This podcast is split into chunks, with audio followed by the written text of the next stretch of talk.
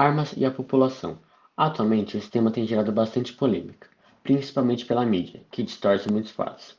Dentre eles, a facilidade do acesso às armas e a necessidade do desarmamento. Mas o que é o desarmamento?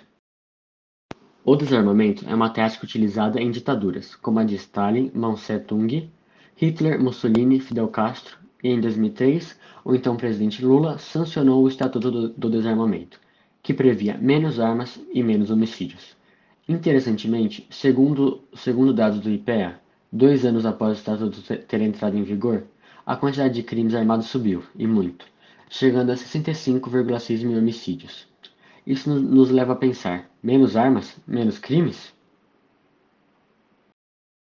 A ONG Small Arms Survey efetuou uma pesquisa que mostra a quantidade de armas a cada 100 habitantes e a taxa de homicídio a cada 100 mil habitantes, Nessa lista aparecem países que muitos brasileiros têm como referência, como a Suíça, Suécia, França, Alemanha, Austrália, Noruega, isso sem contar os Estados Unidos.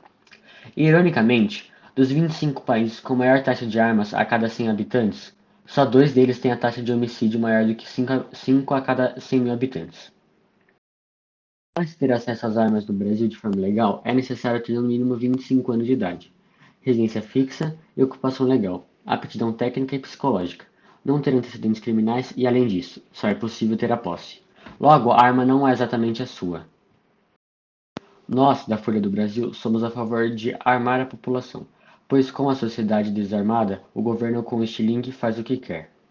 Vale lembrar que as armas não matam, mas sim quem puxa o gatilho.